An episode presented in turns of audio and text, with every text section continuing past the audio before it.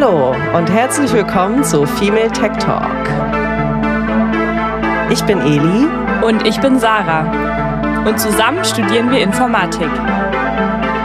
Gemeinsam werden wir in diesem Podcast mit Klischees aufräumen, davon erzählen, wie es ist, als Frau in der Informatik unterwegs zu sein und viele Fragezeichen in euren Köpfen lösen. Wir nehmen euch mit auf eine authentische, unterhaltsame und informative Reise durch unseren Studiengang. Damit ihr alle checkt, wie geil Informatik ist. Und los geht's mit Female Tech Talk. Ja, was geht ab, Leute? Wir sind zurück und ähm, ich hoffe, ihr habt unsere letzte Folge gehört. Da ging es nämlich, ähm, da haben wir ein Interview mit äh, Jörn Freiheit gemacht und da ging es ja um das Thema Prüfungen und durch Prüfungen zu fallen und frustriert sein und so weiter. Ist eine sehr, sehr spannende Folge geworden. Und wir, ähm, uns ist dazu aber noch was eingefallen, weil wir haben das ein bisschen so dargestellt, als wäre es überhaupt kein Problem, durch eine Prüfung zu fallen. Und ähm, genau, natürlich sollte das im besten Fall nicht so schlimm sein. Aber es gibt natürlich auch andere Gründe, warum es schlimm sein kann. Und zwar, wenn man länger studieren muss deswegen. Und das ist ja auch eine finanzielle Frage, ob man sich das leisten kann, einfach nochmal zwei Semester irgendwie hinten dran zu hängen. Und genau unter dem Aspekt ist es natürlich, ähm, ja, kann es schlimm sein. Das wollten wir einfach noch ergänzen. Und ich habe dazu auch einen spannenden Artikel im Spiegel gefunden, weil es eben auch sehr viele Studierende gibt, die keinen BAföG bekommen. Und in dem Artikel wird ähm, sehr gut erklärt, wie, man, wie ein Studienkredit funktioniert und was es für verschiedene Möglichkeiten gibt und auf was man achten sollte. Und der Link dazu kommt natürlich in die Show Notes. Gut, es ist der, wir nehmen eine Woche vor Veröffentlichung auf. Das heißt, heute ist der 10. Januar. Wir haben zehn Tage in diesem Jahr schon äh, hinter uns gebracht. Und wir wollten nochmal das neue Jahr zusammen einläuten. Und Eli, was hast du dir für dieses, die ist übrigens heute auch da, auch wenn sie noch nichts gesagt hat. Hallo. ähm, was hast du dir denn für dieses Jahr vorgenommen? Genau, ja, ich bin heute auch da und äh, freue mich natürlich auch wieder, die nächste Folge aufzunehmen zusammen mit Sarah. Wir haben übrigens heute erschwerte Bedingungen, weil ja. uns gegenüber Milena im Regieraum sitzt und die ganze Zeit versucht, uns abzulenken. Sie führt zwar keine Regie, aber sie sitzt im Regieraum genau. und wir können sie durch eine Scheibe sehen und sie schickt uns lustige Botschaften auf ihrem Laptop. Ja. Aber wir kriegen das hin. Das wird noch spannend. genau. Ja, ähm, fürs neue Jahr. Also ich habe mir auf jeden Fall vorgenommen, jetzt meine Bachelorarbeit dann wirklich mal anzugehen und die zu schreiben und damit dann tatsächlich auch mein Studium abzuschließen. Oha. Einem lachenden, einem weinenden Auge. Eigentlich würde ich gerne noch länger bleiben, aber man muss dann ja irgendwann auch mal aus dem Nest raus und flügge werden. ähm, ja, und weil ich aber nicht äh, nur arbeiten will, würde ich eigentlich total gerne dieses Jahr, wenn es irgendwie die Pandemiesituation ermöglicht, auch nochmal nach New York reisen, wo ich Geil. noch nie war. Ich war und, noch niemals in New York. Ja, genau. Das äh, fände ich total schön und ich habe mir fest vorgenommen, wieder öfter in einen See zu springen, weil ich das letztes Jahr sträflich vernachlässigt habe. Das klingt sehr gut. Ich werde dich mitnehmen. Ich wohne ja nicht weit von einem See. Dann ähm, fordere ich dich immer auf zu kommen, wenn ich an den See gehe. Sehr gerne. Boah, ist gerade so unvorstellbar, in den See zu gehen, aber es wird wieder Sommer werden es irgendwann. Wird wieder, genau. Sarah, was hast du dir vorgenommen? Ähm, ich will tatsächlich auch meine Bachelorarbeit schreiben, aber eher gegen Ende des Jahres. Also ich glaube, du bist ein bisschen schneller fertig als ich. Mal schauen. Ähm, ich mache jetzt im Februar eine große Reise. Ich habe mir auch auf jeden Fall vorgenommen, dieses Jahr reisen zu gehen. Ähm, genau. Und ansonsten, ich nehme immer nicht so viel vor. Ich denke mal, ich mache einfach so weiter, wie ich das Jahr davor äh, gelebt habe, weil ich war damit eigentlich ganz zufrieden. Deswegen, ja, ach, ich habe mir vorgenommen, in Europa nicht mehr zu fliegen. Das ist tatsächlich jetzt nichts, was ich mir erst dieses Jahr vornehme, aber wieder für dieses Jahr vornehme. Ähm, genau, ich werde überall mit dem Zug hinfahren, wo es nur geht. Ja. Schön, dann freuen wir uns auf äh, tolle Reiseberichte. Aus ja, ich werde euch natürlich, dir. ja, und ich nehme natürlich mein Mikro mit und dann nehmen wir weiterhin Podcast für euch auf, ganz klar. genau, also trotz großer Reisen, Female Tech Talk äh, geht weiter, da müsst ihr euch keine Sorgen machen. Ähm, vielen Dank an dieser Stelle für euer Feedback. Wir haben schon relativ viel ähm, per Mail direkt an uns bekommen. Ähm, wenn ihr Lust habt, euer Feedback vielleicht auch mit anderen zu teilen, würden wir euch gerne nochmal einladen, äh, uns auch auf Instagram ähm, einen Kommentar dazulassen. Also wir kündigen da auch immer die nächste Genau. Folge jeweils an und uns würde total freuen, wenn ihr da auch fleißig kommentiert und äh, genau vielleicht auch sagt, was euch gut gefallen hat, was ihr vielleicht vermisst habt oder einfach so euer Feedback ähm, zu der jeweiligen Folge. Ja. Feel free und genau schreibt uns auch gerne dort, was ihr. So Aber natürlich auch gerne weiterhin Mails, wenn es irgendwas Genau. Persönliches ist. Wir freuen uns immer total, äh, wenn wir von euch lesen dürfen. Genau. Alles klar, dann gehen wir mal rüber zum heutigen Thema. Und zwar geht es heute um Datenbanken. Sarah. Genau, als erstes mal an dich die Frage. Äh, als Studierende, wie fandest du das Modul bei uns im Studiengang Datenbanken? Ich fand es ziemlich cool, äh, muss ich sagen. Ähm, ich fand es allerdings am lustigsten und das hat, glaube ich, nicht so viel mit Datenbanken zu tun, mir random Datensätze äh, auszudenken, die ich dann in meine Datenbank äh, packen kann. Dazu werdet ihr nachher noch mehr erfahren, was das genau bedeutet. Ähm, aber ich finde tatsächlich, dass das Modul sehr greifbar ist und man kann sich, finde ich, direkt darunter was vorstellen, was das ist und ähm, auch man, ja, man hat irgendwie kann schnell sehen, um was es geht und das fand ich, hat mir echt Spaß gemacht. Ja. Ja, genau. Tatsächlich ist es, glaube ich, leider nicht so, dass man sich die Daten selber ausdenkt, aber es auf jeden Fall war dann was, wo du deine kreative Energie gut ausleben konntest. Das kann Ja, ich bestätigen. Genau, also natürlich bei einer echten Datenbank denkt man sich die Daten nicht selber aus. nicht, dass hier ein Missverständnis. Nein, das äh, nee, meinte ich damit Ja. auch gar nicht, aber weil du gesagt hast, das ist leider nicht, äh, normalerweise nicht so. Aber man kann auf jeden Fall auch kreativ sein äh, in diesem Fach. ja, genau. Ich fand es auch sehr schön. Ähm, weniger jetzt unbedingt wegen dem selber ausdenken, aber ich liebe ja Tabellen und äh, schöne Strukturen über alles. Und deswegen war das tatsächlich auch eines meiner Lieblingsfächer. Das werdet ihr auch im Verlauf der Folge erfahren, was Datenbanken eigentlich mit Tabellen zu tun haben. Ansonsten finde ich das einfach ein total schönes, solides und praktisches Fach. Und ähm, ja, das war irgendwie schön, da genau durchzuwandern und das zu lernen. So, jetzt fangen wir aber mal für euch nochmal von vorne an und ähm, nähern uns dem Thema Datenbanken. Vielleicht so ein bisschen zur Einordnung. Eigentlich sind Datenbanken tatsächlich allgegenwärtig und auch so ein bisschen so das Herzstück von ganz vielen verschiedenen IT-Anwendungen. Und auch ihr habt ganz bestimmt schon mal was mit einer Datenbank zu tun gehabt. Ähm, Ja. Entweder bewusst oder unbewusst, aber da kommt man eigentlich kaum drum herum. Also wenn ihr zum Beispiel an der HTW studiert, dann werdet ihr in irgendeiner Form hier auch verwaltet an dieser Fachhochschule. Und dafür werden eigentlich auch immer Datenbanken benötigt. Ähm, es gibt aber auch sozusagen im, im Bereich der Produktion, also in der Wirtschaft, braucht man sowohl um den Einkauf, aber auch die Produktion zu steuern, um seine Mitarbeiter zu verwalten und so weiter und so fort. Auch da verwendet man Datenbanken. Ähm, Versicherungen und Banken greifen darauf ganz viel zu, ähm, aber eben auch die Reise. Also wir hatten ja vorhin schon das Stichwort Reise. Wenn wir jetzt Flüge beziehungsweise eher Züge. Zugfahrten buchen ja, oder ein Hotel, ne, aber für die Zugbuchung, da äh, sitzt eigentlich immer auch eine Datenbank dahinter. Ähm, Wetterdaten werden in der Datenbank gespeichert, aber zum Beispiel auch Videoplattformen oder eben auch Podcast-Plattformen Ja. haben eigentlich immer eine Datenbank. Genau, für all diese Fälle braucht man sowas. Aber was ist das denn jetzt eigentlich, Sarah, eine Datenbank? Genau, wir schauen uns erstmal einfach das Wort an. Also es besteht ja aus zwei Teilen und der erste Teil ist Daten. Und das ist eine logisch strukturierte Informationseinheit. Die kann zum Beispiel ein String sein. String ist ähm, eine Zeichenkette, wie zum Beispiel das Wort Female Tech Talk. Und äh, ist euch eigentlich jetzt ein bisschen äh, was anderes, aber das muss ich jetzt mal kurz hier einbringen. ist euch schon mal aufgefallen, dass wir unser ähm, Female Tech Talk, also das Tech Talk, zusammenschreiben und mitten im Wort ein Großbuchstabe vorkommt? Ähm, das, vielleicht habt ihr das auch woanders schon mal gesehen. Das nennt man Camel Case Notation oder auch auf Deutsch Kamelschrift genannt. Und das kommt daher, dass man beim Programmieren innerhalb einer Bezeichnung eben keine Leerzeichen vorkommen dürfen. Und deshalb schreibt man eben alles ähm, klein und damit man es besser äh, zusammen und damit man es besser lesen kann, den, die Anfangsbuchstaben sozusagen jeweils groß. Jetzt habt ihr heute schon was richtig Krasses gelernt. Und auf Twitter habt ihr das vielleicht auch schon mal gesehen, zum Beispiel bei dem Hashtag Black Lives Matter, da ist es auch eben, dass die äh, Anfangsbuchstaben immer alle groß geschrieben sind. Ähm, genau, ich finde, man sieht das immer öfters, diese Schreibweise auch. Es wird schon ein bisschen trendy mittlerweile, das so zu schreiben. ähm, ja, gut. voll. Aber äh, ja, also jetzt sind wir ein bisschen abgeschweift. Aber genau, wir haben eben Daten, die von unterschiedlichen Typen sein können.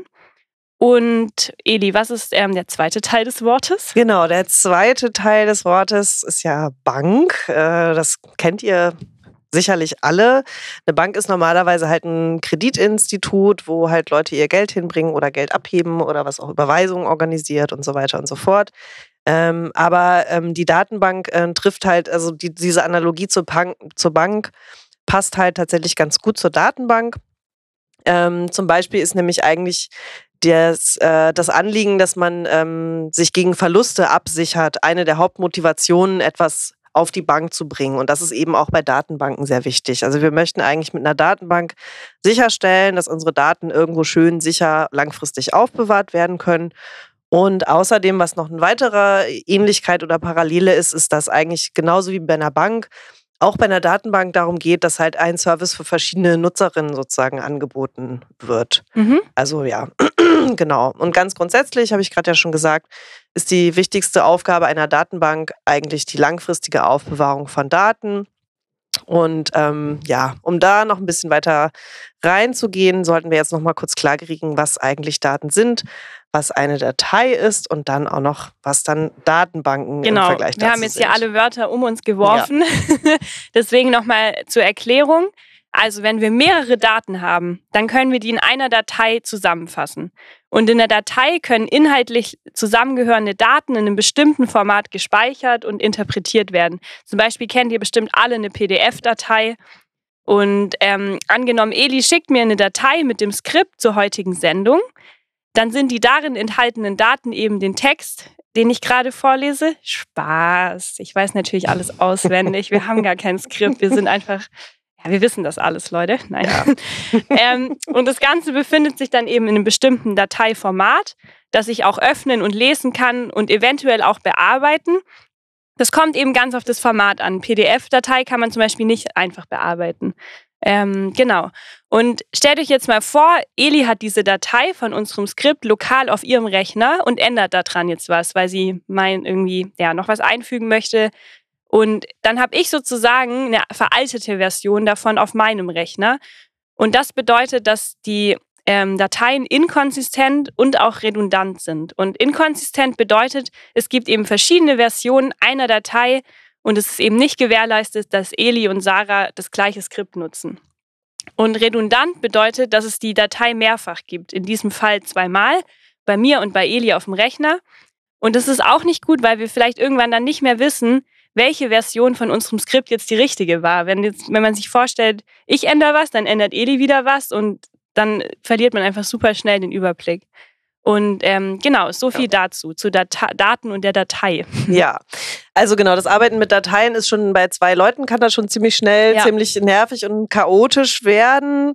Kriegt man vielleicht gerade noch so hin, aber ähm, tatsächlich in großen Informationssystemen arbeiten natürlich viel, viel mehr Nutzerinnen gleichzeitig halt mit den Daten. Und wenn man da jetzt tausend verschiedene Dateien hätte und alle immer noch irgendwie versuchen müssten zu wissen, was ist jetzt gerade eigentlich der aktuellste Stand, könnt ihr euch sicherlich vorstellen, dass es ziemlich schnell ziemlich krasses Chaos gibt, dass niemand mehr einen Überblick hat, was jetzt eigentlich der Stand ist. Und genau, damit kann man halt einfach ab einer bestimmten äh, Menge an Leuten eigentlich nicht mehr wirklich arbeiten, ohne sich den ganzen Tag mit Fehlerbehebung zu beschäftigen. Und das will keiner. Ähm, genau, und um eben genau dieses Problem mit einem einheitlichen Konzept zu behandeln, setzt man eben Datenbanken ein. Und das bedeutet, dass man eigentlich eine einheitliche Speicherung aller Daten erreichen will, die zum Beispiel in einem Unternehmen anfallen. Und vielleicht ähm, denkt die eine oder andere jetzt bei diesem äh, Thema oder bei dieser Beschreibung auch an das Thema Netzwerke. Auch da, also da war ja ein wichtiger Zweck, dass eben viele Nutzerinnen zusammenarbeiten können und auf die gleichen Ressourcen zugreifen können. Und damit das gut funktioniert, brauche ich eben einen gemeinsamen Ort, an dem sich diese Ressourcen befinden und wo sie auch mit einem sinnvollen Prozedere immer aktualisiert werden können, wenn jemand was verändert. Und genau dieser Ort ist dann eben in aller Regel eigentlich eine Datenbank. Ja. Entschuldigung, jetzt habe ich mich gerade verschluckt. Ich war so angetan von deiner Erklärung. ähm, wir machen jetzt nochmal ein Beispiel. Man könnte sagen, das ist eine lokale Datei. Das ist ein Umschlag mit Geld und der liegt unter Elis Kopfkissen. Warum auch immer. Warum liegt er nicht bei mir unterm Kopfkissen? naja, egal. Das heißt, nur Eli kann Geld rausnehmen und reintun. Und wenn sich, wenn sich was an dem Betrag verändert, dann weiß es auch nur Eli. Aber jetzt stellen wir uns mal vor, dass wir zusammen in einem riesigen Palast wohnen, in dem ein fetter Tresor steht. Dann können wir beide auf das Geld zugreifen und können auch mitverfolgen, wenn die Kohle mehr oder weniger wird. Und das ist im Grunde der Unterschied zwischen einer lokalen Datei und einer gemeinsam genutzten Datenbank. Genau, und äh, wahrscheinlich wollt, wollen die allermeisten von euch, die jetzt gerade zuhören, finden das Szenario mit dem fetten Palast und dem riesigen Tresor auch attraktiver als einfach nur so ein kleiner stöder Umschlag unter dem Kopfkissen. Ähm, genau, nein, aber es ist tatsächlich ähm, deutlich praktischer, eine Datenbank zu verwenden. Vielleicht noch ganz kurz ein historischer... Äh, warte, ich muss dich kurz ankündigen. Es kommt unsere Geschichtsexpertin Elisabeth Steffen. Genau, ihr wisst ja, ich habe ein Fable für kleine historische Exkurse im Rahmen dieses Podcasts. Ähm, ich versuche mich heute aber ein bisschen zurückzuhalten, es wird nicht ganz so lang. Aber tatsächlich ist diese Idee der Datenbank schon relativ alt. Also das ist jetzt nichts, was man sich so in den letzten fünf Jahren mal irgendwie dann überlegt hat, sondern das wurde eigentlich schon so in den 50er bis 60er Jahren wurden die ersten Datenbanken entwickelt und entstand diese Idee dafür, eben weil man da schon gemerkt hat, dass es wahnsinnig anstrengend und fehleranfällig ist, wenn man versucht, Daten in Dateien zu verwalten. Und ähm, 1970ern hat dann der Mathematiker Edgar F. Cott sein ähm, Konzept für relationale Datenbanken entwickelt und damit eine sehr wichtige Grundlage gelegt für das Konzept, was auch heute noch vorherrschend ist. Also das so, um das zeitlich so ein bisschen einzuordnen mhm. und hiermit endet der historische Exkurs. Vielen Dank dafür. ähm, wir schauen uns das mal an, was man mit einem Datenbanksystem denn alles machen kann. Und ein Datenbanksystem erlaubt eben die Speicherung und Verwaltung von riesigen Datenmengen und die Daten in so einem Datenbanksystem können eben nach beliebigen Kriterien gesucht, wiedergefunden oder auch verändert werden. Jetzt nehmen wir mal an, Eli und ich haben einen Hühnerhof. Wie findest du das? Das wäre wär ein Traum. Ein also. Traum. Aber äh, neben dem Palast einfach, oder? Ja, neben ja. dem Palast. Oder in, in dem, oder in, oder dem, im Palast. Im Palast. Ein Hühnerpalast. Ein Hühnerpalast. Okay, mal schauen. Okay, wow. Äh, wir bleiben beim Hühnerhof. Wir bleiben beim Hühnerhof.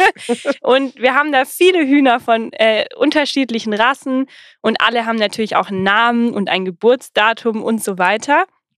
Und vielleicht legen die auch unterschiedlich große Eier oder manche alle nur zwei Tage. Es kommt alles vor. Ich kann da aus Erfahrung sprechen.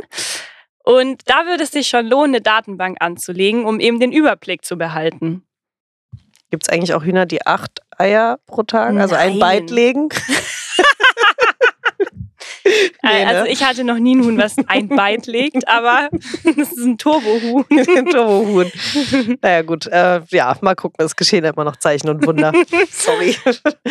Okay, also. Okay, wer das jetzt nicht gecheckt hat, der muss sich unsere Folge zu Rechnerarchitektur anhören. Genau. Ja. ja da erfahrt ihr, was es mit dem Byte und den, und den Eiern, Eiern auf sich hat. hat. Genau. Ja, okay, also wir haben echt richtig viele Hühner, ähm, verlieren völlig den Überblick. Nein, tun wir nicht, weil wir haben eine schöne Datenbank.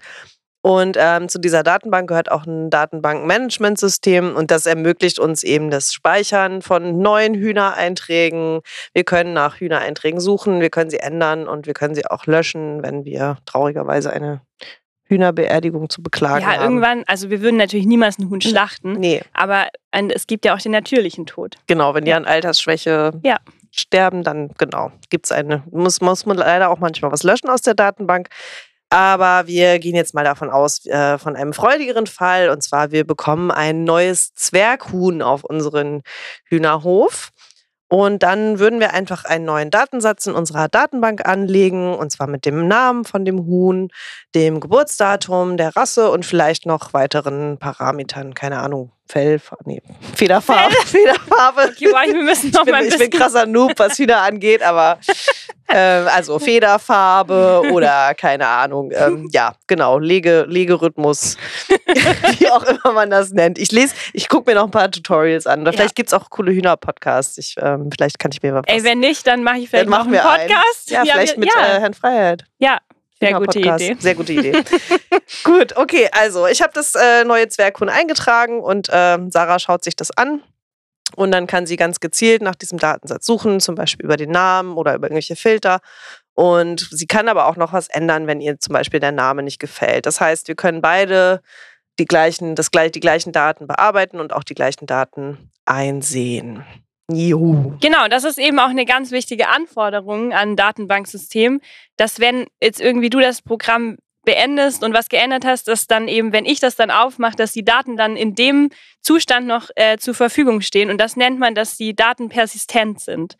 Ähm, genau, und dann ist noch was anderes ganz Wichtiges, ist, dass man Schema, also Datenschemata anlegen kann in der Datenbank und die, das Schema legt eben fest, welche Daten in einer Datenbank in welcher Form gespeichert werden können und welche Beziehungen zwischen den Daten bestehen. In unserem Falle also zum Beispiel die verschiedenen Hühnerparameter und welches Format sie haben. Also ich hatte vorher schon den äh, String ernähnt, äh, äh, erwähnt, die Zeichenkette. Das wäre dann in dem Fall der Name des Huhns und das Geburtsdatum als Date. Das ist auch eben ein, ähm, ein Datentyp, den man in einer Datenbank einspeichern kann und eben viele mehr.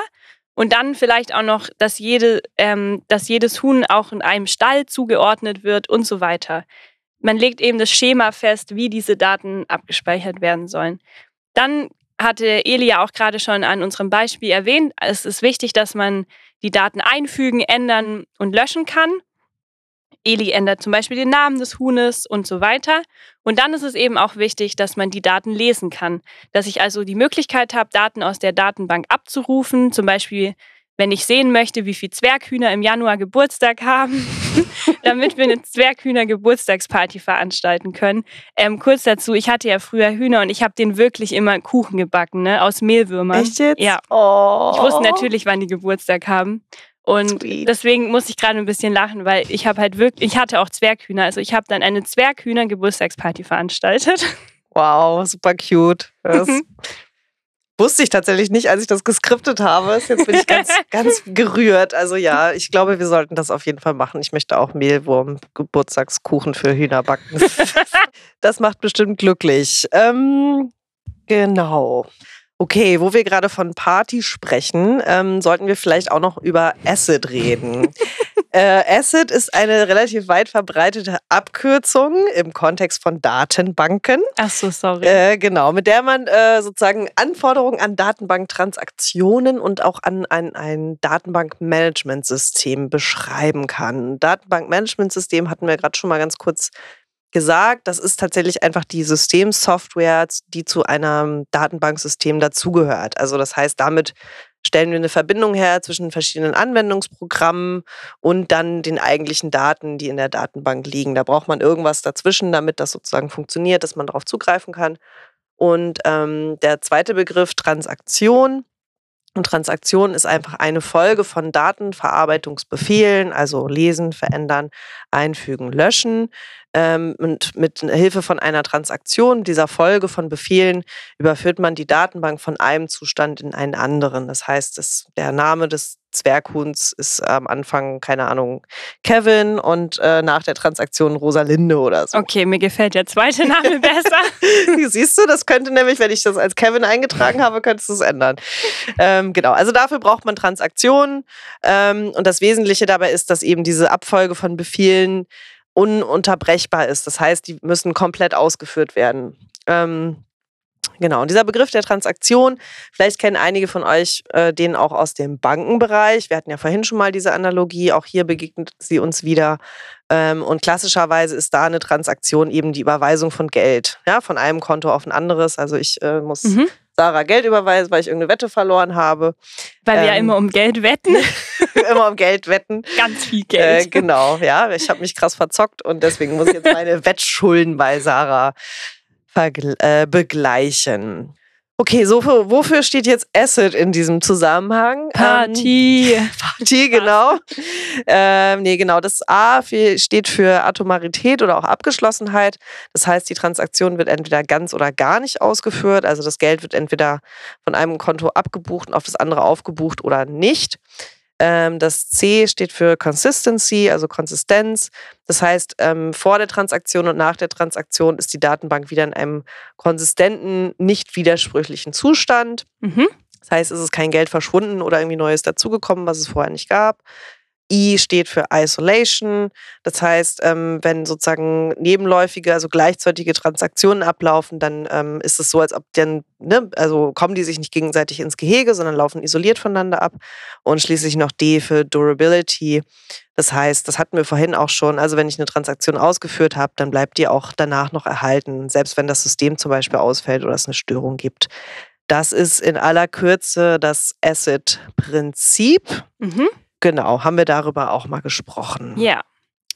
Wir hatten ja vorher schon mal kurz erwähnt, dass Edgar F. Cott das relationale Datenbankmodell entwickelt hat. Das hat ja unsere Geschichtsexpertin uns hier erläutert. Genau. Und dass das heute das populärste Datenbankmodell ist. Und das basiert eben auf Tabellen und hat als Kernkonzept die Relation. Das ist ein mathematisches Konzept. Und das lernt man tatsächlich auch, also Relation, mhm. relationale Algebra mhm. hatten wir in Mathe, ne? Ja. ja. Wow, okay, dass ich das Wort noch hingekriegt habe. Ich bin stolz auf mich. ähm, und wir können uns das eben als Beziehung zwischen den Tabellen und den darin gespeicherten Daten vorstellen. Jetzt ist natürlich die Frage, wie kommen wir zu diesen Tabellen? Die sind ja nicht einfach da, ähm, sondern müssen sich natürlich von irgendjemandem ausgedacht werden. Und gut, bei unserem Hühnerhof ist es vielleicht noch alles relativ überschaubar. Aber natürlich sind Datenbanken durchaus viel komplexer. Ähm, nicht zuletzt, weil sie immer Prozesse aus der Realität modellieren. Und die Realität ist meistens komplex. Und um dieser Komplexität gerecht zu werden, sollte man sich, bevor man eine Datenbank aufsetzt, sich ähm, zum Beispiel folgende Fragen stellen. Welche Objekte spielen eine Rolle? Die heißen auch Entitäten. Bei uns in, äh, auf unserem Hühnerhof wäre das zum Beispiel die Hühner oder ein Hühnerstall wären Objekte, die wichtig sind. Dann, welche Eigenschaften ähm, haben diese Entitäten, also diese Objekte? Zum Beispiel die Rasse der Hühner oder ja, der Geburtsdatum das Geburtsdatum, genau. Und das, ähm, diese Eigenschaften werden auch als Attribute bezeichnet. Und dann ist eben, jetzt kommen wir zu dem Relationalen, wie stehen diese Entitäten oder diese Objekte miteinander in Beziehung? Also welches Huhn lebt in welchem Hühnerstall oder welche Hühner sind ein, miteinander verwandt? Genau, und wenn man sich das so überlegt hat und es gut konzipiert hat, kann man dafür dann auch noch sogenannte Entity-Relationship-Modelle ähm, entwerfen, ähm, beziehungsweise damit kann man eben diese Fragestellungen mhm. ganz gut beantworten. Und Entity-Relationship-Modelle sind im Prinzip einfach sowas wie Zeichnungen oder so Diagramme von der kleinen Welt, die wir mit unserer Datenbank abbilden wollen. Und dafür gibt es eben auch eine festgelegte Zeichen- und Symbolsprache. Das heißt, es äh, ich kann das dann Sarah zeigen, aber ich kann das theoretisch auch irgendeiner anderen äh, ja. Entwicklerin zeigen und die versteht dann auch, ah, okay, ihr habt das, die Entität Huhn und die hat die und die Relation genau. zur Entität Stall. Ähm, das heißt, das ist ganz gut, weil es da einfach eine gemeinsame Konvention gibt, wie man solche Modelle zeichnen kann. Und aus diesen Entity-Relationship-Modellen können wir dann wiederum Tabellen ableiten. Da gehen wir jetzt nicht im Detail drauf ein, wie das funktioniert. Aber das Wichtige ist eben, dass wir am Ende Tabellen haben, weil wenn wir Tabellen haben, können wir eine schöne relationale Datenbank aufsetzen. Juhu! Genau, denn im Endeffekt besteht auf der untersten Ebene eine Datenbank aus sehr vielen Tabellen, die äh, im besten Fall sinnvoll aufgebaut sind und die man dann wiederum miteinander kombinieren kann. Und wenn man Tabellen miteinander kombinieren will, dann ist eins ganz wichtig, nämlich es muss immer eine Spalte geben, die das Schlüsselattribut enthält für, jedes, für jeden einzelnen Eintrag in der Datenbank. Ähm, und mit Hilfe von diesem Schlüsselattribut können wir verschiedene Tabellen miteinander verknüpfen. Ansonsten wissen wir nicht, wie genau die äh, sich zueinander verhalten, was die miteinander zu tun haben. Genau. Und da gibt es das typische Beispiel, ist eben eine Identifikationsnummer. Das heißt, es ist ein eindeutiger Schlüssel, über den ich ein Objekt in der Datenbank identifizieren kann. Zum Beispiel, wir haben den Hühnerstall, der hat die Identifikationsnummer 1 oder bei der zweite hat dann die ID, die ID 2 und so weiter. Und auf unserem Hühnerhof haben wir ziemlich viele Hühner und die wollen auch irgendwo nachts schlafen. Deshalb gibt es natürlich auch einen Stall oder wie ich schon meinte, natürlich gibt es bei uns mehrere Ställe. Mhm. Wir haben ja sehr viele Hühner. Sehr viel Platz. Und genau, neben unserem Palast. Und diese Ställe sind dann auch in unserer Datenbank hinterlegt und es gibt eben verschiedene Informationen zu den Stellen, zum Beispiel wie viele Fenster, welches Einstreu und wie viele Hühner eben darin wohnen. Und diese Informationen speichern wir dann nicht alle in der Hühnertabelle, weil das würde dann direkt wieder super unübersichtlich werden, sondern in einer eigenen Tabelle für die Hühnerstelle. Und wenn ich nun wissen will, in welchem Stall das Zwerghuhn Rosalinde wohnt, dann gucke ich eben in der Hühnertabelle bei Rosalinde und suche dort die Stall-ID raus. Und mit dieser Stall-ID kann ich dann in, den Hühner, in der Hühnerstall-Tabelle nach Rosalinde Stall suchen. Das heißt, ich habe die zwei Tabellen dann eben in Verbindung gesetzt. Das ist ziemlich genial. Und der große Vorteil ist eben, dass ich verschiedene Informationen schön geordnet in einzelnen Tabellen speichern kann und eben nicht alles in eine einzige fette große Tabelle schreiben muss. Und über diese ID ich dann eben trotzdem jederzeit eine Beziehung zwischen diesen Informationen herstellen kann. Genau, da ist natürlich wichtig, dass jeder Stall eine einzigartige und eindeutige ID hat. Ähm, sonst ähm, ja, kann ich ja nicht sicher sagen, wo Rosalinde sich nachts eigentlich aufhält. Und also wo kämen wir denn da hin, wenn Rosalinde mal hier und mal geht da pennt? Das äh, geht gar nicht. Ähm, ja, genau. Also das heißt, diese ID muss wirklich immer sozusagen eindeutig sein, damit mhm. wir genau wissen, ähm, welcher Stall dazu gehört. Haben Hühner eigentlich sowas wie ein eigenes Bett? Äh, also ich hatte ja fünf Hühner und die saßen ja immer auf so einer Stange mhm. und die saßen immer in der gleichen Reihenfolge auf Was? dieser Stange. Also die merken sich anscheinend schon die. Und haben die, ist das so auf einer Etage oder gibt es so Doppel Doppelstockstangen äh, oder Betten oder ähm, wie muss man sich das vorstellen? Tatsächlich ist es so, die haben ja ziemlich krasse Rangordnungen mhm. und ich weiß noch einmal, dass ich zwei jüngere Hühner hatte und die durften dann noch nicht auf die Stange, die mussten dann unten ähm, im, im Heu sozusagen schlafen. Ja. Ähm, also ja, es gibt unterschiedliche Etagen. Ich glaube, ich werde echt noch zum Hühner. Aber im Idealfall heute dürfen alle auf der Stange ja, schlafen, natürlich. natürlich. Aber ich fand schon abgefahren, dass die ja. sich immer in die gleiche Reihenfolge gesetzt haben. Das ist wirklich krass. Ja. okay, also Hühner scheinen sehr, äh, scheinen sehr ordentliche Tiere zu sein. Das macht sie zu perfekten äh, Beispielen für Datenbanken, weil da ist auch immer alles geordnet. Hm. Ähm, okay, also wir fassen uns nochmal ganz kurz zusammen. Wir haben in einer relationalen Datenbank verschiedene Tabellen und diese Tabellen können wir mit Hilfe von Schlüsselattributen miteinander verknüpfen. Mhm. So, das war jetzt erstmal quasi alles auf der Design-Ebene bei Datenbanken. Das heißt, man überlegt sich erstmal, wie soll denn diese Datenbank entworfen werden? Wie soll die konzipiert sein? Aber jetzt müssen wir die Datenbank ja noch bauen, also tatsächlich anlegen. Sarah. Genau, ja. Und damit der Computer, auf dem die Datenbank erzeugt werden soll, versteht, was wir von ihm wollen, brauchen wir eine Sprache, die der Computer versteht. Bis jetzt kennen wir ja schon das von Programmierung. Und bei Datenbanken nehmen wir aber keine Programmiersprache, weil wir nicht im klassischen Sinne programmieren, sondern Datenbanksprachen. Mhm. Programmiersprachen kennt ihr ja zum Beispiel schon Java, mhm. aber das interessiert uns jetzt eigentlich gerade gar nicht, sondern wir schauen uns jetzt Datenbanksprachen an. Mhm. Das sind formale Sprachen, die für den Einsatz in Datenbanksystemen entwickelt wurden. Und mithilfe äh, der Datenbanksprache kommuniziert ein, eine Benutzerin oder auch ein Programm mit der Datenbank bzw. mit dem Datenbankmanagementsystem.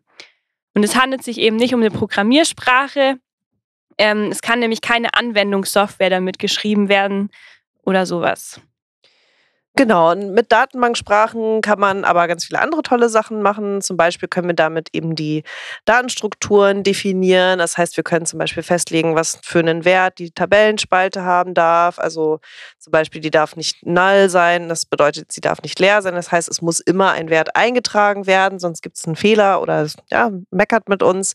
Oder die darf maximal zehn äh, Characters lang sein. Das macht vielleicht Sinn, wenn man irgendwie bei dem Namen von dem Huhn mhm. nicht irgendwie 1000 tausend Buchstaben eingeben kann, äh, sondern dass man das irgendwie beschränkt oder das Geburtsdatum muss in einem korrekten Datumsformat eingegeben und so weiter und so fort.